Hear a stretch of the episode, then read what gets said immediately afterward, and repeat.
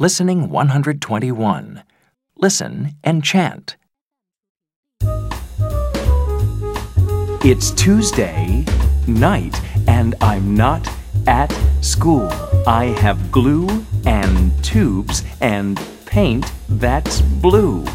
I make a toy flute. I look up at the moon. It's a hot June night and I play a tune.